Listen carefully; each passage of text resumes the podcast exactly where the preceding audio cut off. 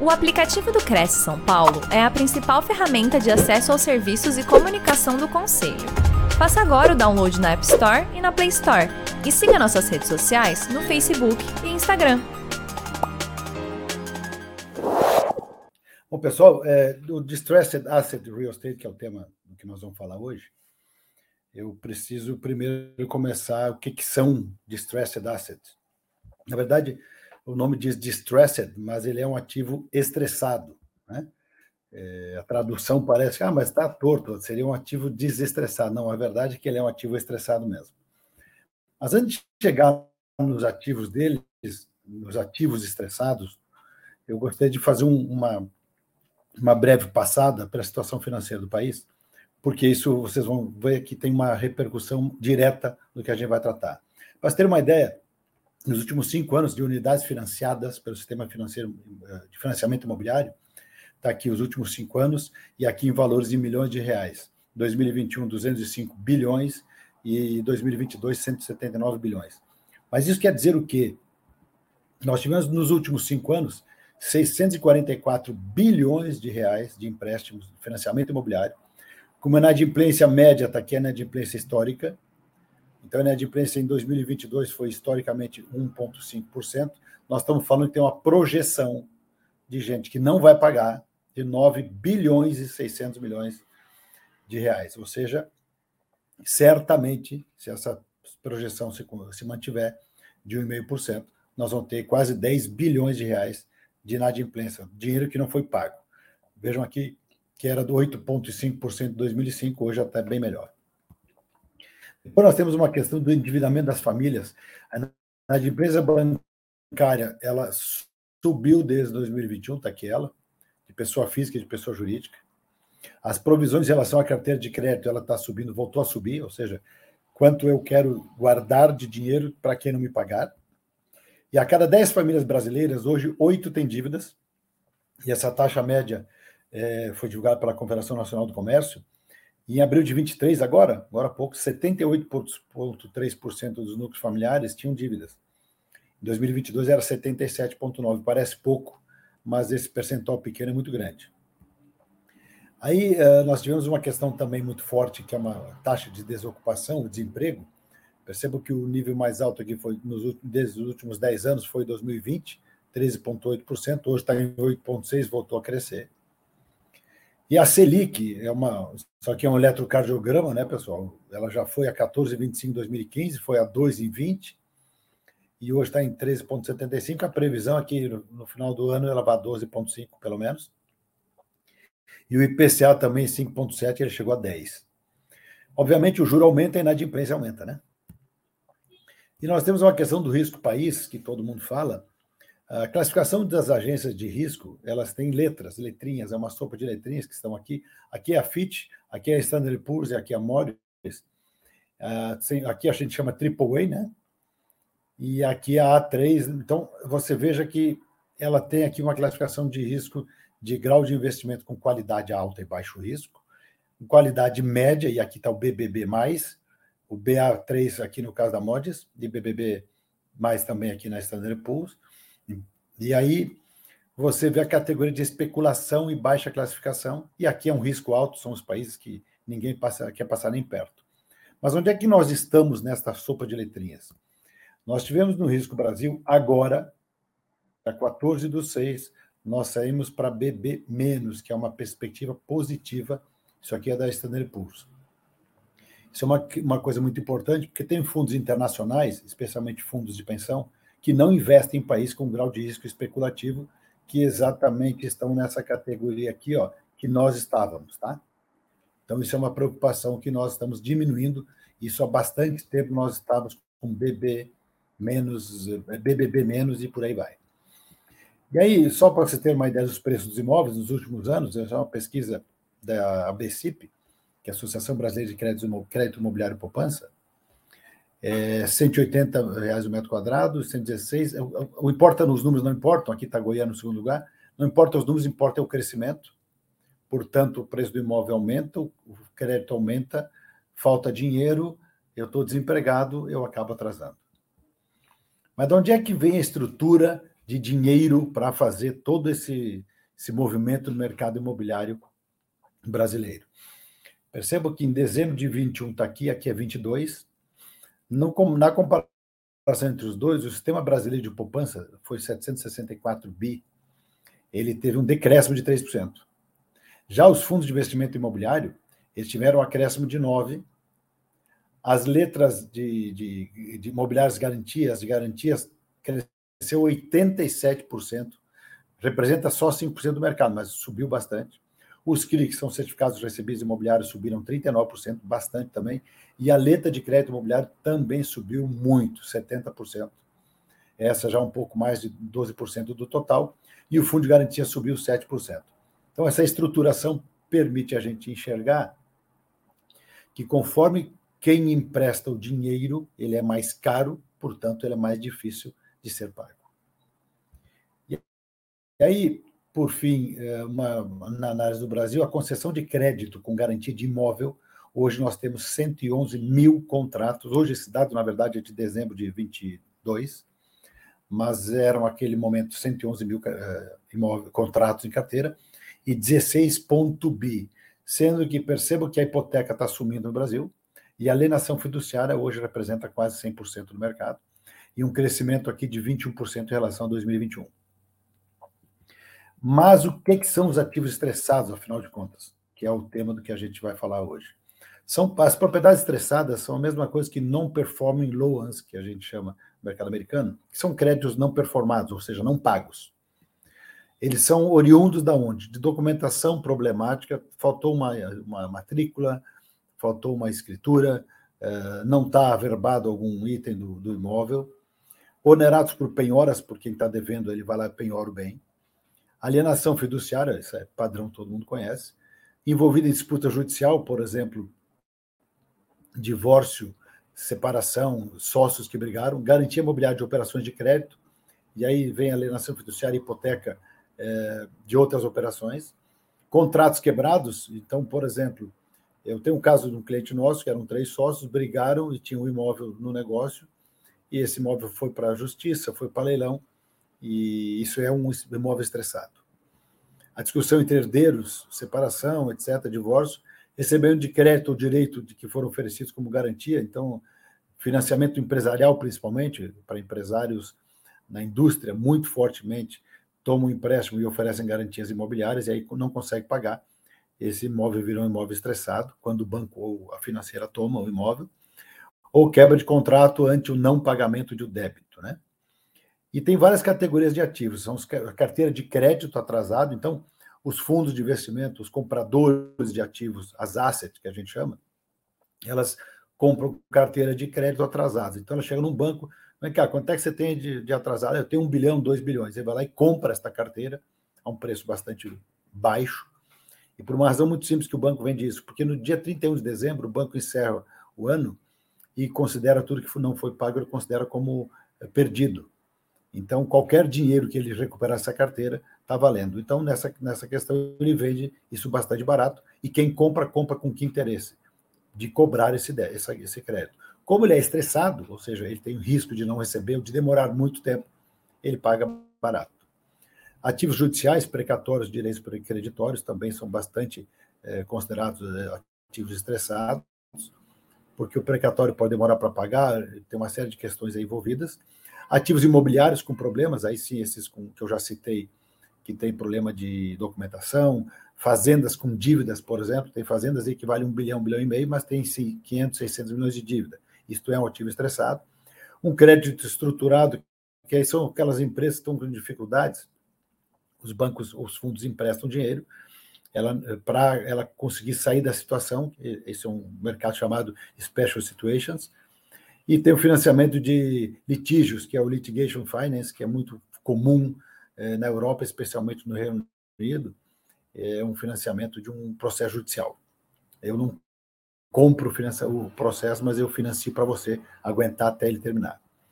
Agora, em quais casos eles podem se tornar estressados? Quando é uma insolvência, alguém não pagou, conflitos societários, conflitos sucessórios, herdeiros brigando, tem dez herdeiros, um não assina porque o genro não assina, a nora não quer assinar, o cunhado sempre tem um cunhado na parada. e aí isso é um, alguém compra o direito sucessório e esse vira um ativo estressado. E as ocorrências de sinistro, desastre e tal, que são também prédios que estão com problema, que pegou fogo ou inundou alguma coisa assim.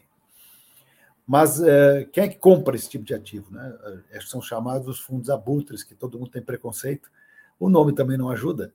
Mas quem são esses caras? A primeira questão é: o abutre chega lá e diz assim, fundo abutre, enfim, seu imóvel vale 100, eu pago 12. Mas o vendedor não é obrigado a vender o patrimônio que ele tem. Ele vende porque ele quer ou porque ele precisa. Então, condenar quem compra é, não, não é uma postura adequada.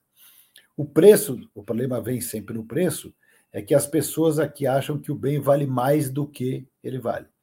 Aqui nós temos um, uma tradição no Brasil do apego tradicional ao ativo, que a gente acha que, não, mas isso aqui vai render bastante ali na frente. Sim, vai render, mas ele não se converte em dinheiro hoje. Um imóvel, uma empresa, qualquer outra coisa, ele é precificado pela capacidade de monetizar. Eu me lembro que o presidente do COFES, o presidente João Teodoro, uma certa, certa vez, eu comentando com ele, que falaram para mim, ah, imóvel não tem liquidez. Ele me disse, Heitor, eh, se você baixar o preço, tudo tem liquidez. E é verdade. E nesse caso, um ativo estressado sem preço não vende, porque ninguém vai querer comprar uma, uma incomodação, um estresse, uh, sem uma vantagem. E o ativo não vale por si mesmo. Eu já vou chegar numa maneira que a gente faz a, o tipo de avaliação desse tipo de ativo. Muitas vezes o proprietário aumenta o preço, e aí é pior ainda, né? Porque ele sabe que vale 10, ele bota 11 ou 12 para vender mais barato, e dizendo que não, mas daqui a 10 anos vai valer 15. Isso não é uma verdade.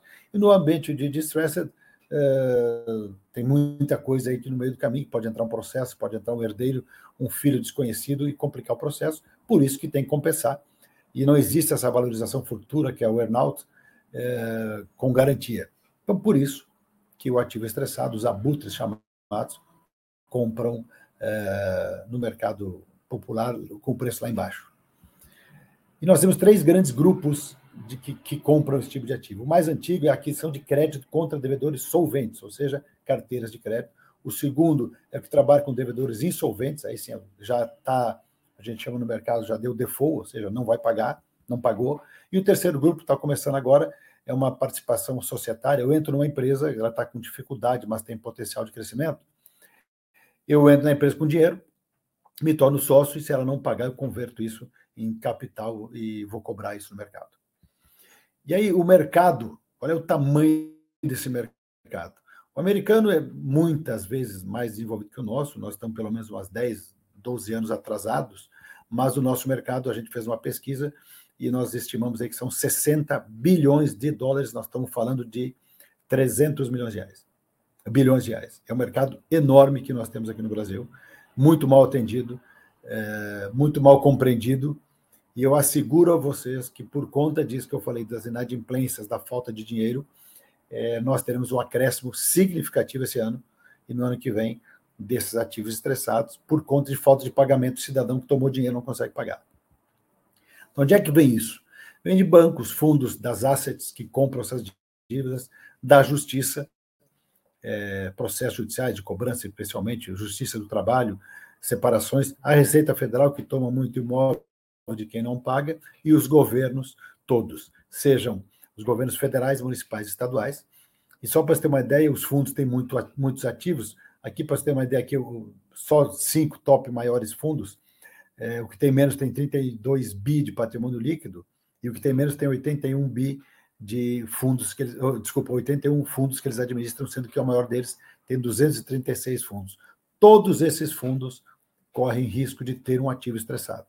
Alguns são de ativos estressados, mas outros não são, mas muito provavelmente todos eles terão pelo menos um ativo estressado ao longo do tempo. E os principais players hoje no mercado que trabalham com isso, um deles é a Enforce, que a Enforce é uma empresa do grupo BTG.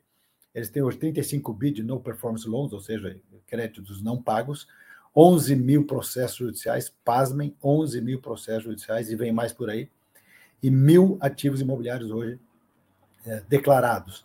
Mas a gente sabe que hoje só em Force tem pelo menos 18 mil imóveis, é, pelo menos isso, para serem vendidos. Depois nós temos a Jaive. A Jaive é uma empresa que tem 27 bi em ativos, 12 mil processos judiciais, 6 mil créditos e 2.800 imóveis. esses todos esses ativos são ativos que estão disponíveis já, tá? Porque tem processo, tem imóveis nesses 12 mil processos da Jive e 11 mil na Enforce, por exemplo, que serão ativos imobiliários daqui a pouco, mas eles não consideram ainda porque eles não, não estão internalizados. E temos a Resale, que tem hoje 2.645 imóveis à venda em 304 cidades. A gente não tem informação uh, da quantidade de volume de dinheiro, mas esses são os principais players do mercado privado. E dos principais players do mercado, uh, além desses, são os governos federal, estadual e municipal. Só o governo federal tem 700 mil imóveis hoje. É, nós temos todos eles catalogados. O governo do Rio Grande do Sul, por exemplo, tem hoje 12 mil imóveis. E muitos municípios, especialmente os grandes, também têm muito imóvel. Nesse caso, ele é estressado, não porque, não porque tem dívida e tal, mas porque o governo em geral, o Estado em geral, é, gerencia ou não gerencia, né? Mas se gerencia, ele faz isso muito mal, não sabe fazer. Os imóveis estão depreciados, é, estão mal cuidados, estão invadidos, tem um contrato de locação muito ruim. Uma ocasião, eu estava falando com o pessoal da SPU, que é a Secretaria, Secretaria de Patrimônio da União, e eles me disseram que era melhor deixar um cara pagando 10 mil por um prédio de 15 andares, 10 mil de aluguel, do que tirar o cara e depois ter que fazer um processo licitatório, ter que cuidar do prédio, pagar IPTU, etc, etc. Depois nós temos as agências reguladoras, só para vocês terem uma ideia, a Anatel, a ANEL, a ANP, etc. Quando foram feitas as privatizações, o que se privatizou foi a concessão pública e não o patrimônio imobiliário. Então, isso é um problema que hoje as agências reguladoras têm. Nós estamos falando aí por baixo de uns 100 bilhões de reais de ativos imobiliários, que isso a qualquer momento virá mercado.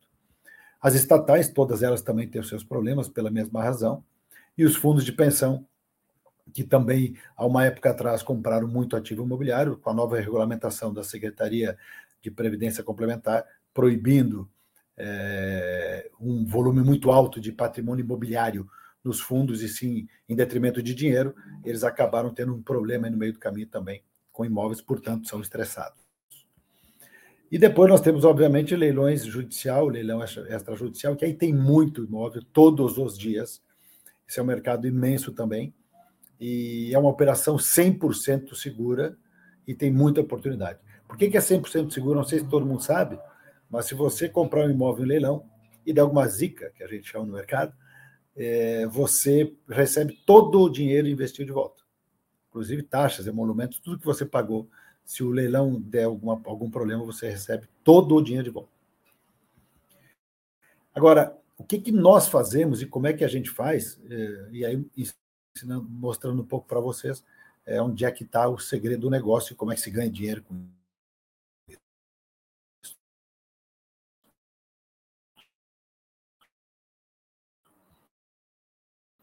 É, nós temos uma tecnologia proprietária, um modelo de negócio único no Brasil, ninguém. Mas eh, nós criamos uma metodologia chamada One Stop Resolutionist, ou seja, resolutividade One Stop. É, resolutividade, como todo mundo sabe, você entra no hospital, eh, tem que ter resolutividade, ou seja, você tem, você tem que sair com o seu problema resolvido. E One Stop, uma só parada, é um conceito americano, você chega no lugar que tem que ter tudo ali. No nosso caso, tudo que você precisa resolver em uma só parada, One Stop, em um só lugar conosco. Então a gente oferece um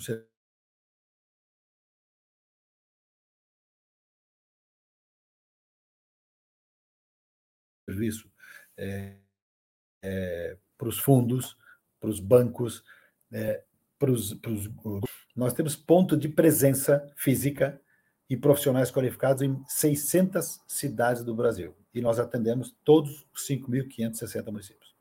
Portanto, nós estamos em mais de 10% das cidades do Brasil. Nós temos um ponto de presença, um profissional nosso, treinado, qualificado, com a nossa metodologia, com a nossa tecnologia, que nos permite ter um avanço é, em várias questões pelo que a gente faz. Ou seja, a gente faz uma diligência de carteiras e imóveis, em loco, documental e jurídica. O que, que é isso? Nós vamos, em todos os municípios brasileiros, quando um fundo diz para a gente, eu comprei aqui 500 imóveis, 900 imóveis, 3 mil imóveis, nós fazemos uma diligência em loco com os nossos profissionais em 600 cidades, fisicamente, e uma análise documental interna aqui, se existe o documento, o que, que falta, e uma análise jurídica. Isso a gente chama ler escritura. E aí, pô, mas qualquer um lê escritura. Ler escritura, qualquer um lê. A questão é quem sabe interpretar e entender o que a escritura diz. Isso a gente tem especialistas no nosso time. É, tanto de regularização fundiária quanto na parte jurídica, e naturalmente a nossa equipe de diligência em loco, a gente faz uma série de levantamentos e entregamos ao nosso cliente uma avaliação dos ativos e valoração. Avaliação é diferente de valoração. Avaliação todo mundo faz, é, especialmente hoje em dia. É, ele é muito. Nós temos vários corretores que fazem avaliação de imóveis, 32 mil cadastrados no CNAI, que é o Cadastro Nacional de Avaliação Imobiliária do COFES, Conselho Federal de Corretores de Imóveis mas nós temos muitos engenheiros, como todo mundo sabe, que fazem avaliações, mas esta avaliação desses ativos, em geral, não batem com o mercado. Todo mundo sabe disso. Não batem por quê? Porque é feita uma avaliação é, tijolo, uma avaliação de manutenção, uma avaliação de depreciação, de deterioração do imóvel. Não uma avaliação, uma valoração, quanto vale o imóvel. E é isso que a gente faz, é isso que o corretor de imóveis faz, né? E faz muito bem é, nós apresentamos um índice, um índice de liquidez e velocidade de venda. Então, olha, esse imóvel aqui ele tem a liquidez de 0,33, 0,30, então não compre porque ele não vai vender. E aliado a isso, a gente apresenta uma velocidade de venda, achando que, é, sugerindo que ele pode vender em 60, 90, 180 dias. Aí nós fazemos uma análise dos ativos com viés de desenvolvimento, notadamente terrenos, casas e grandes áreas, fazendas ou áreas uh, rurais, uh, não fazendas, mais próximas da cidade. Uh, a gente faz uma análise desses ativos pensando no que pode ser desenvolvido ali, quais são as vantagens e um possível VGV. E nós fazemos a gestão do portfólio. Enquanto o fundo compra, a gente faz a gestão, nós fazemos a manutenção dos imóveis, taxas de condomínios, essa coisa toda, e a estratégia de gestão, se você compra, sai, investe, faz permuta, vende, o que, que você faz com esse imóvel? Aluga. A valoração das propriedades depois desta fase, que ele comprar, a venda direta ou permuta, e fazemos ainda a emissão na posse. Nossa equipe jurídica garante a posse para o comprador. Então, esse, esse rol de coisas que a gente faz, é, você que está aí do outro lado vendo a gente pode fazer é, porque esse processo você pode chegar no seu cliente e dizer que isso eu faço para você e eu lhe entrego o imóvel resolvido. Naturalmente, se você não quiser, eh, não puder fazer isso, etc., é, a gente pode ajudar. É, se você quiser, tem um QR Code é, que eu vou pedir para a Natasha botar na, na, na tela para vocês. No final da, da apresentação, eu vou passar para vocês. Tem um link que a gente disponibilizou uh, para você poder se cadastrar para receber as oportunidades que a gente tem. Então, é, não é uma, um, não é um, uma captação de, de, de, de cadastro, não é uma para vender nada, ao contrário, é para você ganhar dinheiro, entender como é que a gente trabalha, porque nós não temos o hábito de mandar e-mail para todo mundo, WhatsApp para todo mundo, com as oportunidades de todo o Brasil, porque a gente não acredita nisso. É, esse convite que a gente está fazendo para você, inclusive, é para você se identificar e é nós entendemos quem você é. Se você tem investidor, se você qual é a região que você trabalha, não adianta. Eu estou em Belo Horizonte hoje, eu vim para cá para um evento. É, eu moro em Brasília, mas é, hoje, por exemplo, eu cheguei aqui, o pessoal dizia, eu só trabalho na Zona Sul. Né? Então não adianta eu mandar para esse cara que trabalha na Zona Sul um imóvel na Zona Norte. Então nós preferimos sempre eh, identificar o nosso parceiro para mandar para ele só aquilo que a gente tem na área dele. Se não tiver, a gente avisa que não tem e quando tiver, nós entramos em contato naturalmente. Então, se você quiser saber disso, uh, como é que funciona, etc., eh, se cadastre no, no, link que deve estar na, na bio aí, e depois, uh, também no final, eu vou mostrar para vocês um QR Code disso, ok? Aí, só um case para vocês, assim, rapidamente. Nós fizemos em inteligência em real estate 490 imóveis, 156 cidades, 8, cidades 800 milhões de reais. O que, que a gente fez aqui? Em 90 dias, nós fizemos uma prospecção ativa. Aliás, deixa eu voltar um pouquinho aqui. Esse caso aqui que a gente fez toda essa diligência que eu apresentei para vocês, tá? Só não fizemos depois a venda e a emissão na posse, porque não vendemos todos ainda. Mas em 190 dias, nós fizemos uma prospecção ativa, fomos a campo com os nossos parceiros locais, 121 milhões de reais em negociação, 62 milhões e meio em propostas e 40 milhões, quase 40 milhões e meio vendidos. É, isso em 90 dias, por quê? Porque nós temos a ponta. Nós estamos em várias, mais de 10% das cidades de todo o Brasil. E nós estamos num processo aí de captar pelo menos mais uns 25, 30 mil imóveis, e nós vamos precisar de ajuda, por isso que a gente está aqui para dizer para você que se você quer ganhar dinheiro com o mercado de distressed, venha com a gente. A gente entrega a chave para o comprador, nós vamos do início ao fim. Nós ajudamos ele a comprar, ajudamos ele a emissão na posse, a regularizar a documentação e ele ter o imóvel para ele. Eu vou contar um caso simples que a minha sócia, que tá, deve estar nos ouvindo aí, a Patrícia Curveiro, especialista em leilões, ela mora no Rio de Janeiro, ela faz assessoria em leilões, a gente faz isso. E assessoria em leilão, é, uma cliente comprou com ela, ela, a cliente comprou um imóvel avaliado em um milhão, pagou 400 mil, num apartamento de três dormitórios no Recreio, no Rio de Janeiro, quando a Patrícia foi entregar a chave, que a gente tirou o inquilino, o, o devedor e tal, a cliente chorava desesperadamente, abraçou a Patrícia. Eu nunca pensei que eu pudesse morar nesse bairro, muito menos ter um apartamento de três dormitórios. Mas ela pagou um apartamento de um milhão, ela pagou 400 mil reais, porque a gente entrega solução, a gente entrega é, vantagem financeira, que é isso que você pode fazer se você tiver clientes para indicar para esse tipo de, de, de, de ativo.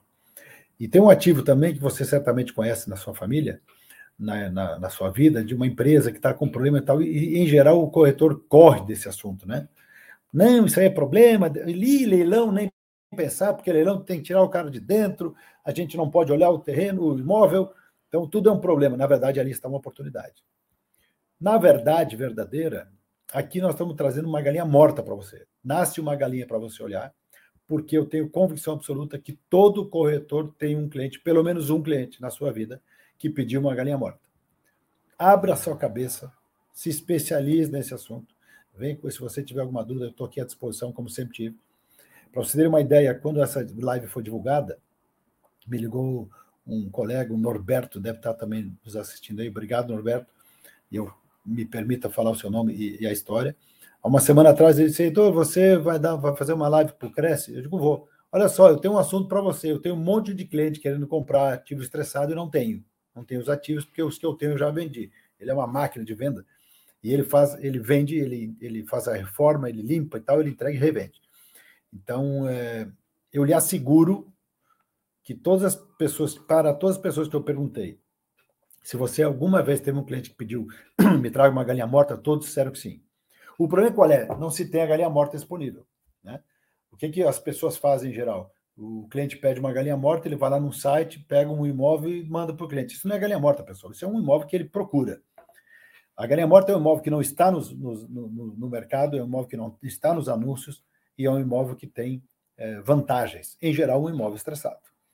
E é isso que a gente faz. Eu comentei para vocês esses mil e poucos imóveis e esses 25, 30 mil que nós vamos captar não estarão no mercado em, em sites, em, em lugar nenhum. Eles estarão disponíveis para os nossos parceiros e para o nosso time, mas não estarão no mercado é, para qualquer um vender. Isso é para quem tem cliente para isso. Não é um, modo para você anunciar e eu já vou explicar por quê. Agora, por que, que você vai atuar no mercado de segmento de stressed e por que, que você vai convencer um cliente seu a trabalhar nisso? É comprar um ativo por um preço menor do mercado em circunstâncias, circunstâncias específicas, e quer dizer estressado, e, obviamente, ele vai comprar para revender e vai saber que ele vai comprar mais barato porque ele está assumindo um risco. Né? Um risco que pode demorar para tirar a pessoa de dentro, é um risco que ele não olhou o imóvel por dentro. Agora eu faço uma pergunta para vocês que dizem, sempre eu ouço isso, né? Ah, mas não dá para olhar o imóvel, como é que eu vou vender? A Patrícia, essa frase não é minha, a Patrícia sempre diz o seguinte: vem cá, quando você compra um imóvel na planta, você conhece o imóvel? Você compra papel uma perspectiva de um dia, quem sabe, talvez, receber a obra, em geral atrasa. É, o preço que você compra hoje, no final, não é aquele, mas é um baita do negócio. Mas você compra papel. Quantos casos tem de incorporadoras que não terminaram as obras? Quantos casos de que não conseguiram terminar o, o, o, projeto como você comprou? Quantas vezes você não conseguiu pagar no meio do caminho? Então, essa, essa essa moda de dizer que não, não posso olhar o imóvel, isso é uma bobagem, porque você está comprando ele mais barato porque você não pode olhar, porque ele tem algum problema, porque você tem que tirar a pessoa de dentro e assim por diante. Só para você ter uma ideia, o nosso índice de assertividade de tirar as pessoas devedoras de um imóvel é 73% sem nenhuma ação judicial. Simplesmente uma conversa, nós temos uma equipe treinada, nossa tecnologia, com o nosso treinamento, para fazer isso. Então, não é tudo, todo esse desespero, toda essa. Eu não posso olhar, tem que tirar é problema. Justamente por ser problema, especialmente leilão, que o preço é vantajoso. Que se fosse um imóvel em condições normais de tempo, pressão e temperatura, não seria uma vantagem, não seria estressado. E não teria preço melhor. Agora, quanto é que vale o imóvel estressado? Isso é uma questão que eu bato há bastante tempo. Porque, como eu disse atrás, lá atrás, a avaliação feita por empresas de engenharia, ela considera é, prédio, rachadura, enfim, infiltrações, etc. É, eu sempre digo o seguinte: primeiro, o valor de um imóvel, seja ele qual for, ele começa por uma análise que a gente faz, os, os avaliadores, nós olhamos, obviamente, o preço de mercado e anúncio, etc. Só que, senhores, há uma, uma pesquisa que olha o percentual de transações com desconto no Brasil, tá? Os acumulados nos últimos 12 meses, aqui nós temos em março de 22, 23, 20, 21, desculpa, 64% das transações imobiliárias sofreram desconto. Naturalmente, aqui é um período pandemia, então foi complicado. Porém, 64% sofre desconto. Isso quer dizer que o preço anunciado nunca é o preço de venda. Agora, quanto vale o imóvel estressado? Quanto vale o imóvel em geral? O pessoal bota lá, ah, o preço do imóvel, todo mundo diz assim, vale um milhão, mas bota um e duzentos para eu baixar. É ou não é? A média histórica de desconto aqui em março foi de 21, foi de 6%. E março de 21, 9% aqui nas transações com desconto. A média que a gente, isso é um estudo da FIPZAP, mas os, os estudos que a gente fez dá, dá, dão conta de que a média é 11%, é um pouco maior. Se a média é 11%, nós temos um estudo, por exemplo, que no Jardins em São Paulo é 37% a média do desconto em relação ao valor anunciado. É muita diferença. Então, você pega um avaliador, seja perito, ah, seja engenheiro, seja corretor, e vai pegar a média dos imóveis anunciados e não aplicar esse desconto, o preço está errado. Por isso que não vende. Então, há de se considerar esse desconto. Além disso, o desconto, considerando que eu vou demorar para tirar o cara de dentro pelo menos 90 dias, que o meu dinheiro vai ficar parado 90 dias, pelo menos taxa Selic a 13,75, eu estou com dinheiro investido. Eu vou ter que investir, eu vou ter que pagar um jurídico para tirar o pessoa de dentro, eu vou ter que pagar a partir daí uh, IPTU, condomínio, se for um apartamento, e eu tenho outras despesas de emolumentos, ITBI, etc., que eu preciso gastar. Essa conta tem que estar, o perdão da redundância, na conta. Então, quanto vale o imóvel? Ele vale um milhão, né? Um milhão é o preço de anúncio. Você de cara pode tirar 11%, que é a média histórica que a gente estudou uh, dos anúncios. Então, ele já vale 89. E aí você começa a bater os problemas todos que vai ter ali para tirar, para tomar posse, tarará, tarará, resumo da ópera, você tem que tirar esses 11%, tem que tirar mais aí uns 10, 12, e tem que tirar a vantagem de quem vai comprar. Portanto, ele se move, tem que valer 55%, 60% do preço de mercado. Mais que isso, ele vai. Depois tem um ganho imobiliário e tal, então passa a não ser um bom negócio. Esta avaliação de quanto vale este imóvel estressado é importante fazer. Isso a gente faz daquela maneira que a gente falou para você. Agora, isso é a maioria, os imóveis estão ocupados, tá? 89% aproximadamente, um estudo que a gente fez, 89% estão ocupados e apenas 11% desocupados. Pois é, né? Mas e daí? Não estressa com isso. Não estressa porque você, quando compra um imóvel na planta, como é que faz? E todos os caras que estão ocupados, estão ocupando o imóvel, sabem que tem que sair. Está em você a maneira de, de atraí-lo, de convencê-lo e se não convencer, ele entra na justiça e vai tirar o cara de, de uma maneira ou outra. Isso não tem como não acontecer. É muito raro um caso que isso não acontece. Então, não faz nenhuma diferença. Mas isto conta na hora da avaliação de quanto é que você vai dizer para o seu cliente comprar. Mas quem é o cliente? Ah, então, pois é, mas eu tenho um cara que quer galinha morta. Mas quem é esse cara que quer galinha morta? Esse cara que quer galinha morta sempre é um investidor. Ele não quer para morar. Ele pode dizer assim: estou procurando imóvel, mas eu quero uma barbada para morar e tal. Ok. Mas, em geral, é um investidor que ele está capitalizado, ele gosta de risco, ele sabe do risco, ele procura altos ganhos, portanto, ele vai no risco. Ele não tem pressa. Duas pressas ele não tem, nem para comprar, então ele vai esperar a galinha mais morta, se é que existe uma galinha mais morta que as outras, mas ele quer uma coisa melhor, mais, com mais vantagem, então ele não tem pressa. E também não tem pressa para ocupar o imóvel porque ele não vai morar. E ele já comprou ativos de outros lugares. Ele conhece essa modalidade, ele sabe dos riscos, ele sabe que demora, ele sabe que tem teu jurídico, ele sabe, ele sabe, ele sabe. Eu lhe asseguro, se você pensar, vocês já estão pensando nisso, por óbvio, mas se você parar dois minutos, você vai achar pelo menos um na sua vida, um cliente, um parente que tem esse perfil. É só procurar. Ah, então, mas tudo bem, que nem diz o Norberto. Eu tenho o cara para fazer isso, mas não tenho o imóvel. Bom, aí você pode contar com a gente que a gente tem. Mas se não tiver, você pode procurar nessas companhias que eu apresentei para vocês ou nas operações de leilão. Na operação de leilão, a gente tem uma assessoria específica para ajudar você a ajudar o seu cliente para ele comprar bem e ter a segurança de que ele vai receber o imóvel. Uh, a gente faz só para dar, um, dar, uma informação assim rapidamente. Nós fazemos, uma, nós fazemos análise do edital da, do leilão, análise do imóvel e emitimos um parecer para o cliente dizendo vai ou não vai, o risco está aqui, o risco está ali, os valores de mercado, os valores que você vai ganhar, etc. A gente faz um parecer antes de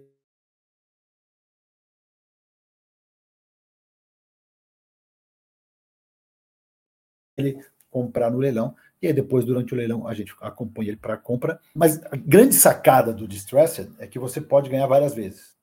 Como é que você ganha? Você ganha você mesmo comprando ativo para o seu cliente investidor, você comprando ativo para você mesmo e revendendo, você fazendo uma reforma, gestão e locação para o seu cliente, isso é o que o nosso querido Norberto faz e faz muito bem, ou faz vendendo imóvel comprado para o seu cliente. Ou seja, você chega num investidor seu, compra um imóvel distressed para dele, é, para ele. Uh, se tiver que fazer uma reforma, você faz a reforma. Tal. Se quiser fazer a locação, você faz, senão não precisa. É, e depois você comprou para ele, você ganha uma comissão dele e pode ganhar uma comissão do vendedor. Os bancos, em geral, não gostam disso, mas nós estamos mexendo nisso fortemente, porque, afinal de contas, nós estamos trabalhando, precisamos ser remunerados. Precisamos que os nossos honorários são sagrados. É, então, mas você pode ganhar na comissão da compra para o seu cliente investidor e depois vendendo o imóvel dele. Então você ganha duas vezes, no mesmo cliente, no mesmo imóvel. E não tem nada de errado nisso e está tudo perfeito. E todo mundo ganha. Naturalmente o seu cliente ganha também. E aí, você vai perder uma oportunidade dessa de fazer esse tipo de coisa? Não pode. Esse mercado é enorme, vai crescer por todas as razões que eu expliquei para vocês, e eu estou encerrando agora para vocês, estou é, à disposição para fazer perguntas, etc. Aqui tem um QR Code e o link deve estar embaixo é, do, do, vídeo. Se quiser saber as ofertas que a gente tem e tal, em primeira mão, como eu disse, você vai você se cadastra lá, a gente precisa saber quem é você para mandar uma coisa assertiva, coisa quente para você, sem perda de tempo nem nossa nem sua é, e aí você pode vender, ah, mas como é que é a comissão? Então, isso aí tudo, obviamente, a gente racha a comissão, não tem. É, nós somos bem normaizinhos, vamos chamar assim, seguimos as normas, as boas práticas de mercado, é, até porque a gente não acredita em modelo diferente. Mas uh, é importante a gente entender, se você quiser trabalhar com a gente, a gente entender quem você é para lhe mandar a coisa quente, certa e dar todo o apoio, treinamento, enfim, o que você precisar. O importante, o mais, mais importante de tudo, são essas três ou quatro frases que eu quero deixar para você. Primeiro, você tem um cliente que é galinha morta. Eu não tenho, eu não tenho dúvida alguma, nenhuma. Segundo, você tem que procurar a galinha morta, tem que achá-la. Uh, os lugares estão aí, já, essa live fica sempre no ar, então você pode resgatar ela toda, todo momento, os nomes das empresas, companhias e tudo, sem nenhum problema. Ou você vai em, em a única empresa do Brasil que faz o que a gente faz somos nós, de fazer toda a cadeia produtiva com técnica e tecnologia, que os bancos não fazem isso, eles compram carteiras inteiras e depois eles vão indo desovando. Então, é uma, uma atividade diferente. É, então, você tem uma, um cliente que quer isso, você tem onde buscar o imóvel, você é um profissional e sabe vender imóvel, pelo amor de Deus, obviamente que você sabe. Porém, tá, ah, mas esse negócio aí de não pode usar, não pode, não pode olhar, não pode é, tem gente dentro e tal. Esse não é um problema. na medida que você vai dizer para o cliente, sim, mas você quer uma barbada? Barbada é assim.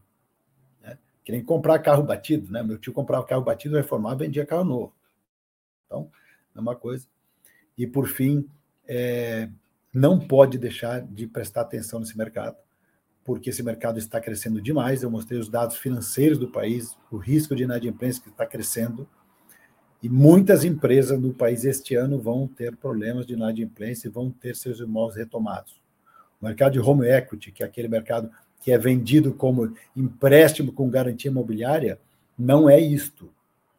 Não é um empréstimo com garantia imobiliária, é um financiamento imobiliário do seu próprio imóvel que eles lhe financiam 50% do bem. São coisas diferentes. Por quê? Porque por que, que o juro é mais barato? Porque a categoria de financiamento, a categoria do dinheiro é financiamento imobiliário e o juro é menor. Se fosse empréstimo, o juro é muito maior. Este, este mercado vai crescer absurdamente a inadimplência. Então, fiquem atentos, porque as oportunidades surgirão todos os dias, aparecerão.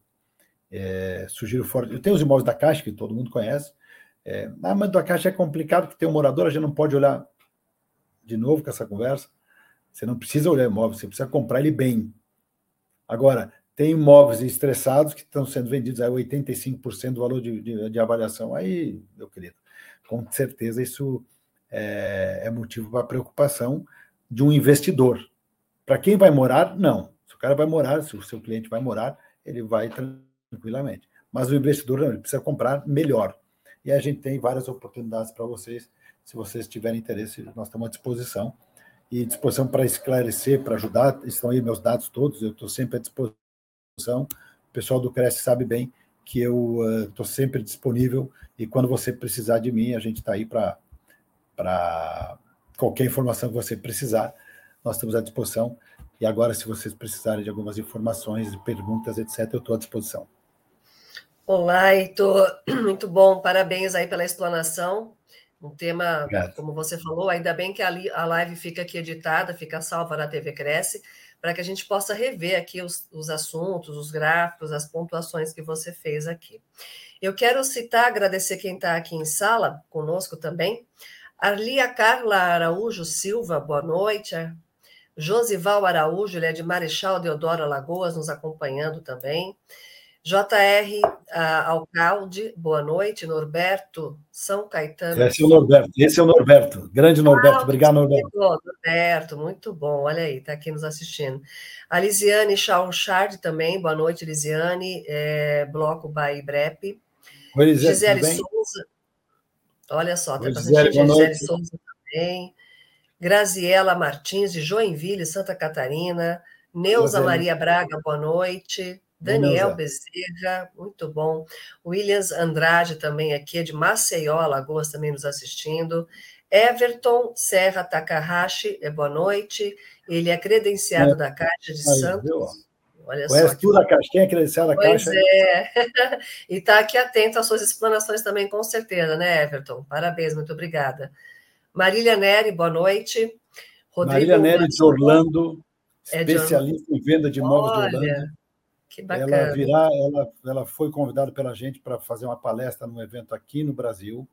Que bom. E, eu vou dar um spoiler aqui: 13, 14 e 15 de setembro, em Belo Horizonte, que um bom. encontro nacional de CIPS, que são especialistas em propriedades internacionais, e um encontro é. nacional de avaliadores. Em breve, Muito novidades para vocês aí, mas agora está o spoiler, que a Marília é uma palestrante importantíssima nossa. Vou, já está com o nome anotado aqui, já está, já está. Na... Parabéns, Marília, por estar com a gente também aqui pelo trabalho todo. Rodrigo Merson, boa noite, ele é do Rio de Janeiro, te assistindo aqui. Ele é especialista em marketing imobiliário. Ele sabe, ele tem mais de 530 lançamentos imobiliários feitos no Brasil, ele fez o marketing. É um especialista e um amigo. Eu acho que só os meus amigos estão assistindo. Que bacana. Cláudia Simões também é de Brasília, te assistindo. Oi, Cláudia, aqui. tudo bem? Juliana Kimi, boa noite. boa noite. Jane Gonçalves também nos assistindo. Bia Prado. Corretor Paulo Batista, de São Gonçalo, Rio de Janeiro. Bem, também a Marta Bilbanco, boa noite. Roberto Martins. Celso Santos. O Celso também. Ah, o Celso conseguiu acessar o R Code. Nós colocamos aqui o R Code Bacana, novamente para acessar. Isso. Márcio D também participando com a gente, Carlos Carvalho, boa noite. E assim vai aqui. Leandro Soares, show, excelente live, colocando Leandro aqui. Soares, é, ele, é, ele, é, ele é um corretor, parceiro, amigo. Ele está lá é. na Enforce, uma dessas empresas que eu citei aí. Especialista também em Distress. Muito bom. Adriano Reis da Silveira pergunta se você tem imóveis em Campinas. Preciso olhar, né? Mas eu devo ter sim, devo ter sim. Depende do tipo Anote de imóvel. Te... Aliás, aliás, é importante até explicar. É, nós temos ativos de todo tipo. Nós temos desde terreno, casa, apartamento, galpão. Um amigo meu disse assim: Heitor, você tem avião caindo, navio afundando e casa pegando fogo. Sim. Ah. Então a gente tem 20 tipos de imóvel. Tá em. Campinas, a gente tinha um imóvel lá de 40, 80 mil metros, podia usar, podia usar só 40 por conta dos estudos que nós fizemos, e acabamos fazendo uma permuta aí num VGV de 126 milhões de reais. Mas a gente tem lá sim, Adriano. Se cadastre lá, por favor, Adriano, que a gente manda para você que a gente tiver, tá bem? É, isso aí. O belo QR Code que você colocou ali para a gente poder fazer essa parceria aí, né? Isso, isso. Irisete, isso. Irisete Marques, de Caxias do Sul, também nos assistindo. O J. Caide coloca ali excelente. Pai. Caxias do Sul? Muito bom. É, Caxias do Sul, bem, meu pai minha mãe, Bento Gonçalves, ali do ladinho. Bento, olha só que bacana. Regina Portela Lagrota Félix, boa noite. Heitor. Salvador, parceira Dona... nossa em Salvador. Temos três prédios lá em Salvador para vender. Olha aí, Tiago é também. lá de Porto Alegre, é da Secretaria de Habitação do Rio Grande do Sul. Ele é engenheiro, que é ele é advogado, pessoal corretor tá de imóveis, aqui... avaliador. Que bacana, porque é, é, é a é, tua equipe toda aí, os parceiros, né? Muito bom, a Regina coloca excelente. A Márcia Rodrigues, corretora Obrigado, e perita também, ela é de Tramandaí, Rio Grande do Sul, é isso mesmo, né? Isso, isso Pedro Paulo Andrade. Muito bom. De Araraquara também, aqui São Paulo, nos assistindo. É, Nelly Giacone, Shoppingzinho, Shoppingzinho Paraná, é isso mesmo? É, Shoppingzinho. Shoppingzinho, muito bom. E aqui continua, né? O Wilson Vasconcelos é de Manaus, assistindo. Rodrigo Merson coloca aqui: o Heitor é fera. Etelvino é Araújo Castro Neto, em Aumas, Goiás. Etelvino fala que. Isso, muito bom. E a Regina continua aqui. Heitor, parabéns, sempre trazendo boas novidades, colaborando muito com a classe dos corretores de imóveis. Isso aí, Regina. Obrigado a você pela presença. Bom, bom.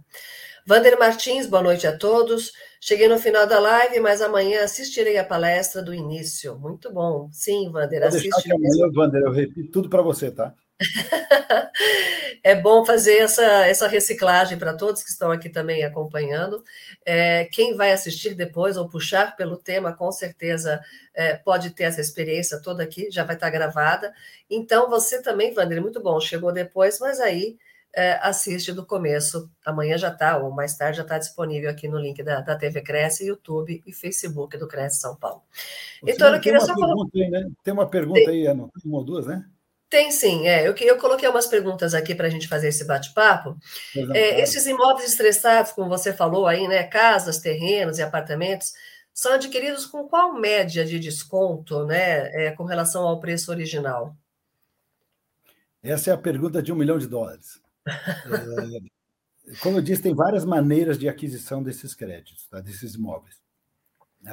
A mais, a primeira delas, vamos chamar assim, é quando os FDICs, os fundos de, de, de dívida imobiliária, de débitos imobiliários, né? Uhum. de dívida imobiliária, compram a dívida, vão cobrar do devedor, identificam o imóvel, fazem a avaliação, solicitam a penhora, não pago, faz a adjudicação e bota a venda. Ou seja, ele vira dono. Ele não é dono quando ele é cobrador, mas ele uhum. vira dono.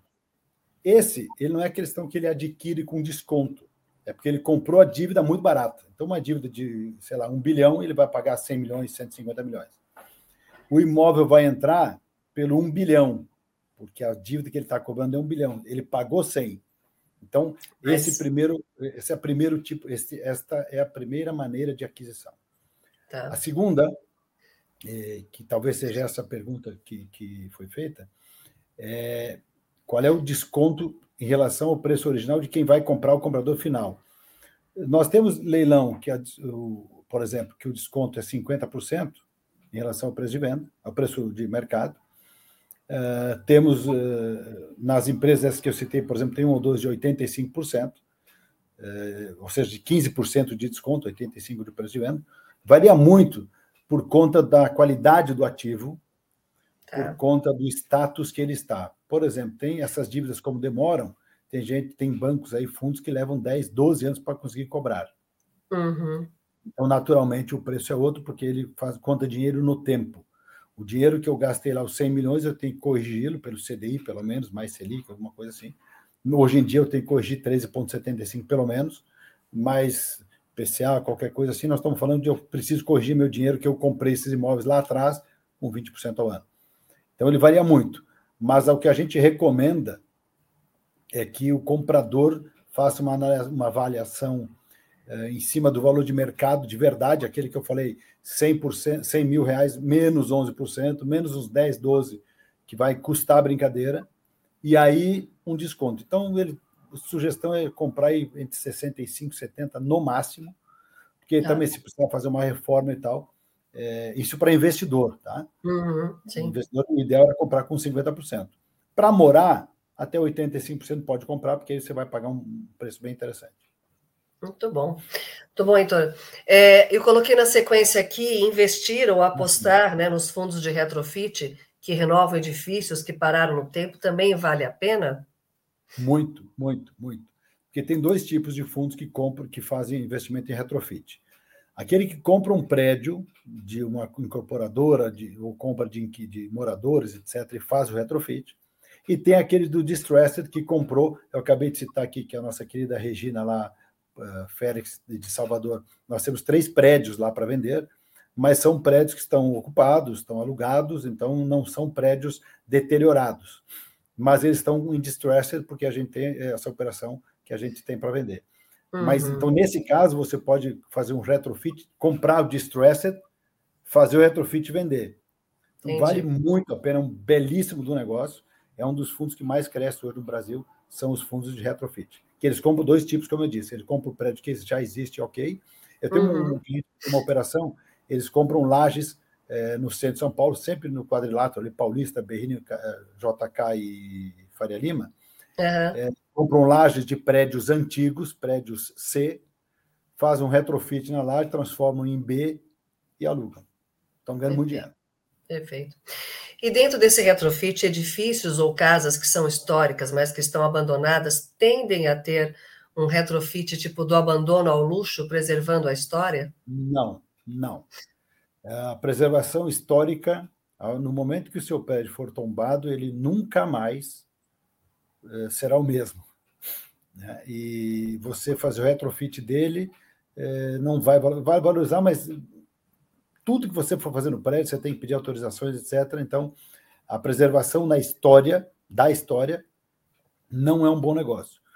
Tem fundos que têm um viés, eu não diria mais social, mas mais nessa linha de preservação ambiental e tal, eh, preservação de patrimônio, são poucos, eh, mas não são fundos assim com grandes rentabilidades, porque é uma dificuldade na ocupação e no uso uhum. e na uhum. manutenção, uma obrigatoriedade de manutenção do patrimônio histórico que dá uma onerada e eventualmente pode eh, dar uma curva e na hora de, de, de rentabilizar, né, que a gente chama o yield eh, uhum. ou rate, ele pode dar uma curva torta na hora de valorizar. Então, eu não recomendaria. Tá certo, muito bom. Precisa saber mesmo sobre isso. É, eu vou fazer a pergunta do Luciano aqui, mas depois até vocês podem conversar, viu, Luciano? Anotar o celular aí do Heitor. Mas ele coloca: boa noite, pretendo iniciar nesse nicho, mas ainda não tenho clientes investidores. Há possibilidade de fazer contato para entender melhor e iniciar a busca desse cliente com um estoque seu? Estoque aí dentro desse, desse aspas, né? Bom, então, acho que eles podem estar. Tá Luciano, em primeiro lugar, é o seguinte, tá? Você tem cliente sim. Para para pensar um pouquinho. Você vai ver que tem alguém Todo corretor tem um cara assim, oh, eu estou sobrando aí uns 200, 300 mil, não sei o que eu vou fazer. Ah, eu estou aqui com 10 milhões que eu estou procurando alguma coisa. Todo mundo tem. Pensa um pouquinho. E se você não lembrar agora, ligue para 20 pessoas que você conhece, clientes que passaram por você, e pergunta isso. Porque o imóvel, obviamente, ele é um bem que a maioria das pessoas compra só uma vez na vida. Uhum. Muito menos pessoas compram dois ou três, e investidores, então, esse, esse funil é muito, muito menor, muito mais estreito. É, mas, na mesma medida, é, tem muito cliente para isso. Isso é o primeiro lugar. Segundo, você quer informações, quer aprender, eu estou à disposição, sempre tive, o pessoal do CRES sabe bem. Está é, tá aí meu telefone, meu WhatsApp, meu e-mail. Nesse cadastro aí você pode dizer quem você é, bota lá que a gente entra em contato, a nossa, nossa equipe lhe dá a orientação que for necessária. A gente pode mandar um ou dois, dependendo do dia que você estiver, se a gente tiver um imóvel na sua região, a gente pode mandar um ou dois para testar com você, lhe orientar, ajudar. Ah, eu vou, eu tô com, não sei o que, é que eu digo para o cliente, sofra o pênalti que a gente bate. Então, ache o cliente, bota ele em contato conosco, que nós atendemos ele e garantimos para você que você vai ter sucesso. A hora que o pessoal começar a entender esse mercado, que está crescendo muito no Brasil, ele vai dar um gostinho interessante, porque tem muito dinheiro na mesa. Como eu disse, você pode ganhar duas vezes, na compra e na revenda, pelo menos. Muito bom, Heitor. O Eteovino Araújo Castro Neto, ele coloca, eu já comprei vários imóveis de leilão, então aqui dando o seu parecer. Quem ganhou dinheiro sabe como é que é. Tá, Eteovino tá, tá esperto aí. o Rodrigo Marson, Merson, Heitor, o que o corretor precisa saber de informações do imóvel para poder oferecer com credibilidade esse tipo de imóvel para o seu cliente? É, em primeiro lugar, assim, é, eu preciso entender a origem desse imóvel. E como eu disse, eu tenho um, um FDIC, que é um fundo de dívida, ele compra a dívida, vai cobrar, penhora, e às vezes eles querem vender, mas não pode vender ainda. Então ele faz um contrato de compra e venda, e você tem que esperar terminar o processo judicial dele, não o seu, para você efetivamente comprar o imóvel. Então precisa saber a origem dele.